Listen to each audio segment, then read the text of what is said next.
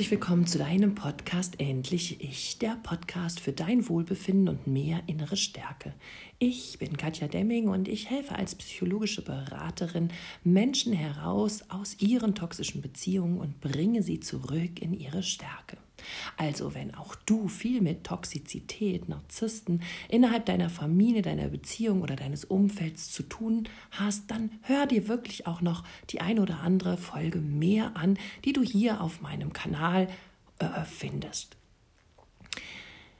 Diese Woche gibt es ein Thema, was sich in meinen Coachings, ich weiß, ich glaube, in jeder Stunde gestellt hat.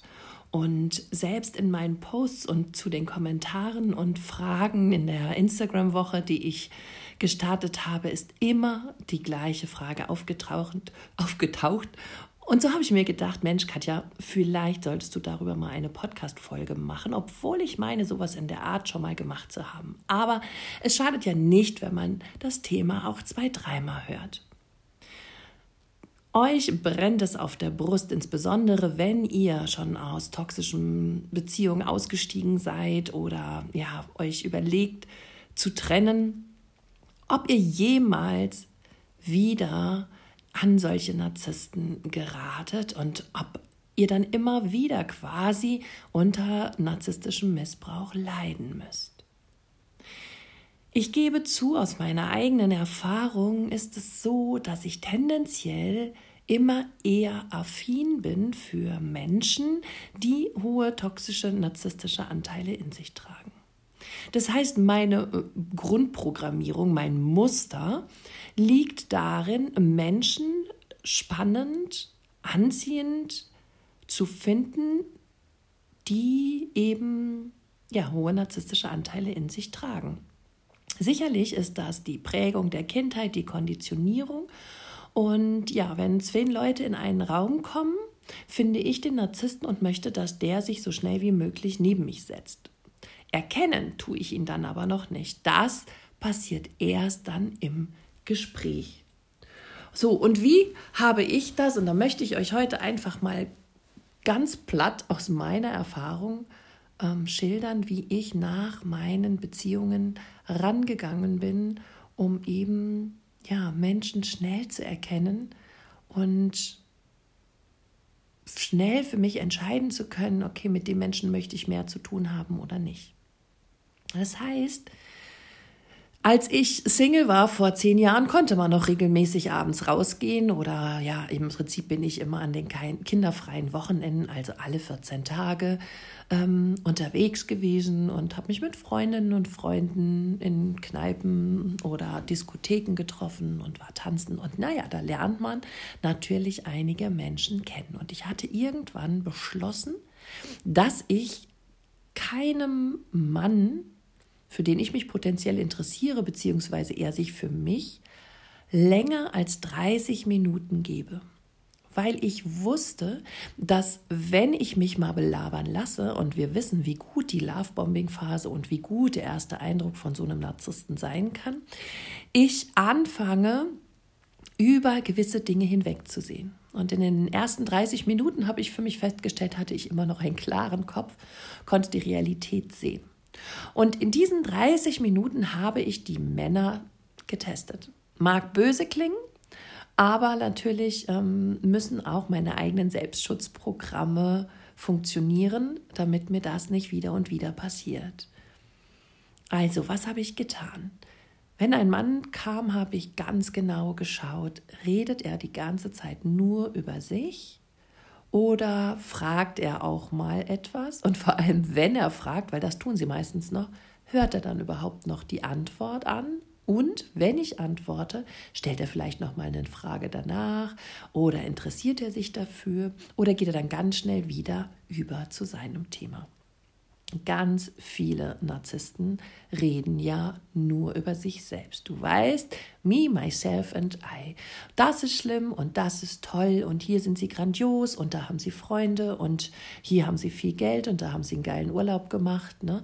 Aber auch der verdeckte Narzisst, der dann eher immer so über seine Mitleidstour Aufmerksamkeit erregt und damit natürlich bei uns empathischen Frauen uns gleich die Milch einschießt und wir meinen, ihn retten und helfen zu müssen das ist natürlich fatal. Also hör genau hin. Und wenn, ich habe überhaupt gar keine Fragen gestellt. Ich habe, ähm, ja, wir waren so kurz im Gespräch und dann merkt man relativ schnell, der redet nur von sich, nur von sich, nur von sich und stellt mir gar keine Frage. Und dann war das Ding schon sofort rum. Wenn ich dann aber festgestellt habe, okay, der stellt Fragen und ähm, hört auch noch weiter zu, dann habe ich geguckt, wie empathisch er ist. Und dann habe ich, das ist jetzt auch ein bisschen böse, aber das fand ich irgendwie einfacher, von meiner toten Katze erzählt und wie schlimm sie krank war und ähm, ja, was da quasi ähm, für eine traurige Zeit hinter mir lag. Ich muss aber gestehen, böse ist daran, dass ich nie eine Katze hatte und dass diese Geschichte wirklich komplett erlogen war.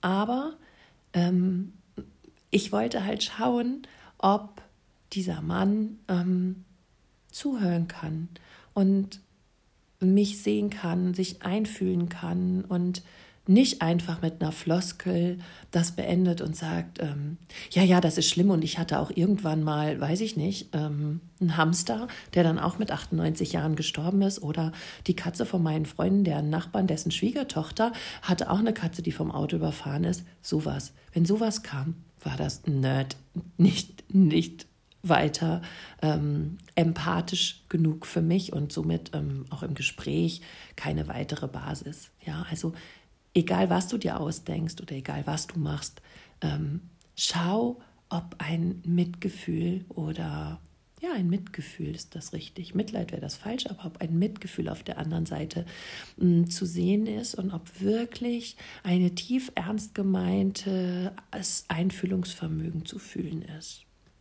Weil wir wissen einfach, Narzissten können sich so, so schwer nur einfühlen, haben ja keine Empathie und auch hier merkst du relativ schnell, ähm, wenn das so ist. Und ganz ehrlich, wir wollen doch keinen Partner, der sich nicht einfühlen kann. Weder in uns noch vielleicht später in unsere Kinder. Also habe ich das Empathieverhalten getestet und als drittes habe ich, naja, was, was können Narzissten auch überhaupt nicht leiden? Genau, wenn sie kritisiert werden. Also habe ich mir irgendwas Blödes ausgedacht, wo ich gesagt habe, weiß nicht, das Hemd sieht aber nicht schön aus oder da hast du ja, bist ja schon irgendjemand, also im, im Gespräch mir was gesucht, wo ich ihn kritisieren könnte, so von wegen, ja, das ist ja eine voll bescheuerte Meinung, die du da hast oder ja, wie gesagt, übers Äußere geht es halt immer. Ne? Und da findet man immer irgendwas, wo man vielleicht wirklich äh, Kritik oder vielleicht auch eine persönliche Beleidigung, also nicht persönlich, sondern ähm, ja, aufs Aussehen bezogene Beleidigung oder ja, in irgendeiner Weise halt Kritik zu üben und zu gucken, wie reagiert der drauf. Die Narzissten gehen meistens hoch und, ähm, und können damit nicht umgehen. Meistens gehen sie dann schon von selbst, weil sie keinen Spaß mehr haben an dir und dann kannst du einfach nur sagen, super, danke, rechtzeitig erkannt. Oder ähm, ja, meistens schießen sie dann direkt zurück, ne? Das musst du mir sagen, guck dich doch mal an oder irgendwas in der Art. Und genau diese drei Dinge habe ich abgeklopft. Die Grandiosität oder das Opferverhalten, um Aufmerksamkeit zu bekommen und sich besonders toll darzustellen, aber kein Interesse an mir zu haben. Das Empathieverhalten, können Sie mir Mitgefühl schenken und können Sie sich einfühlen und interessieren Sie sich für mich und meine traurigen Geschichten und ähm, können Sie mit Kritik umgehen. Keiner kann gut mit Kritik umgehen, das ist ganz klar. Aber man kann das ja auf eine hm, ja, äh, nicht so verletzende Art und Weise machen, um einfach mal zu checken, was ist da eigentlich los. Und ganz ehrlich, ob es dann ein Narzisst ist oder nicht, wollen wir nicht alle einen Partner an unserer Seite haben, der kritikfähig ist, der empathisch ist und der auch ein Einfühlungsvermögen hat ähm, für Situationen, der sich für dich interessiert und ähm, ja, gerne an deinem Leben teilhaben möchte und nicht nur die ganze Zeit von sich selbst erzählt. Von daher ist ein gezieltes Dating mit gezielten Fragen absolut sinnvoll. Und ja, ich habe darüber auch meinen Partner dann irgendwann gefunden. Und ja, als ich ihn kritisiert habe, hat er nur gemeint, so, du bist ja ganz schön frech. hat gelacht und hat ein Bier geholt und dann ging es weiter. Und das war ähm, ja einfach charmant und ähm, Genau, die anderen Tests hat er auch bestanden und deshalb sind wir ja nun schon seit fast zehn Jahren zusammen. Also ich hoffe, dass dir diese Folge einfach noch mal einen kurzen Einblick darin gegeben hat, wie du Menschen ganz gezielt kurz abchecken kannst. Und ganz ehrlich, das kannst du auch bei Freunden machen, die du neu kennenlernst oder wo du Freundschaften mit aufbauen willst. Schau einfach mal ein bisschen genauer hin. Erzählen die nur von sich, rufen die dich nur an, wenn sie ähm, was von dir wollen, benutzen sie dich, nutzen sie dich aus. Sei einfach von Anfang an, wenn du Menschen in dein Leben lässt, wachsam. Weil ähm, ich ertappe mich da auch ganz oft bei und früher war das ein, eine ganz, ganz große Schwäche von mir. Ich bin immer von Anfang an super begeistert von den Menschen und sehe dann traurigerweise oder enttäuschenderweise für mich auf den zweiten, dritten, vierten Blick oftmals erst, dass das gar nicht so gut passt.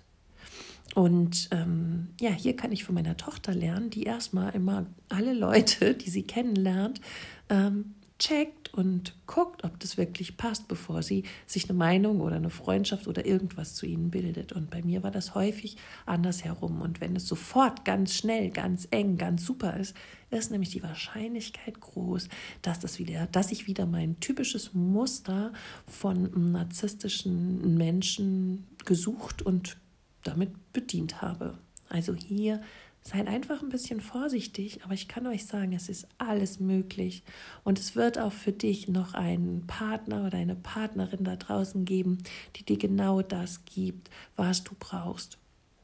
Versuche dich niemals mehr ähm, unter deinem Wert zu verkaufen. Stell dir genau vor, was für eine Art der Beziehung du dir wünschst. Wie sieht dein Traumpartner aus? Schreib einen Zettel, wo du draufschreibst, ähm, was dein Partner alles mitbringen darf. Also insbesondere nach toxischen Beziehungen sollte es ein ehrlicher Partner sein, ein mitfühlender Partner, ein interessierter, ein ähm, treuer, ein, na, der sich für Kinder interessiert, der sich ähm, vielleicht finanziell selbst versorgen kann, der mitten im Leben steht, der seine Freunde hat, der Hobbys hat, der ähm, kinderlieb ist. All diese Dinge, schreib die alle auf. Und wenn du nicht so genau weißt, was du eigentlich willst, dann schreib dir auf, was du auf gar keinen Fall in deiner nächsten Beziehung haben möchtest. Denn ich bin mir ganz sicher, daran kannst du dich sehr wohl erinnern, was da alles schlecht war in den letzten Beziehungen. Und dann dran, ähm, schreibst du das Ganze einfach ins Gegenteil. Also, wenn er dich ähm, nicht mehr betrügen soll, dann schreibst du halt hin, treuer Mann. Ne? Oder wenn er dich nicht mehr abwerten soll, schreibst du hin, der soll dich respektieren und so weiter. Und mit dieser Liste kannst du dann auch am Anfang, wenn du dir unsicher bist und wenn du jemanden gefunden hast, der die erste halbe Stunde überstanden hat und du sagst, ja, ich möchte jetzt den noch mal ein bisschen näher kennenlernen, dann hol dir diesen Zettel und schau, ob diese Wünsche, die du da auf dem Zettel die geschrieben hast, wirklich auch eintreten. Und ähm, ich möchte dich heute wirklich dazu auffordern, für nicht weniger als für deine Wünsche in diesem Leben loszugehen. Weil wir Menschen, die mit narzisstischen ähm, Menschen zu tun haben, uns häufig unsere eigenen Wünsche über Bord werfen und mehr danach gucken, dass es dem anderen gut geht und danach gucken, was der andere braucht. Und deshalb ist dein wichtigster Satz, gehe niemals mehr für weniger los als für deine Wünsche und für deine Ziele und für deine Überzeugungen und Werte. Gehe niemals mehr für weniger los als für das, als für dich. Und das möchte ich dir heute wirklich als, als ganz, ganz fetten Reminder mitgeben, damit dir das eben nicht mehr in einer zukünftigen Beziehung passiert, dass du dich komplett, dass du deine Identität komplett, dass du dein Leben komplett für einen anderen aufgibst.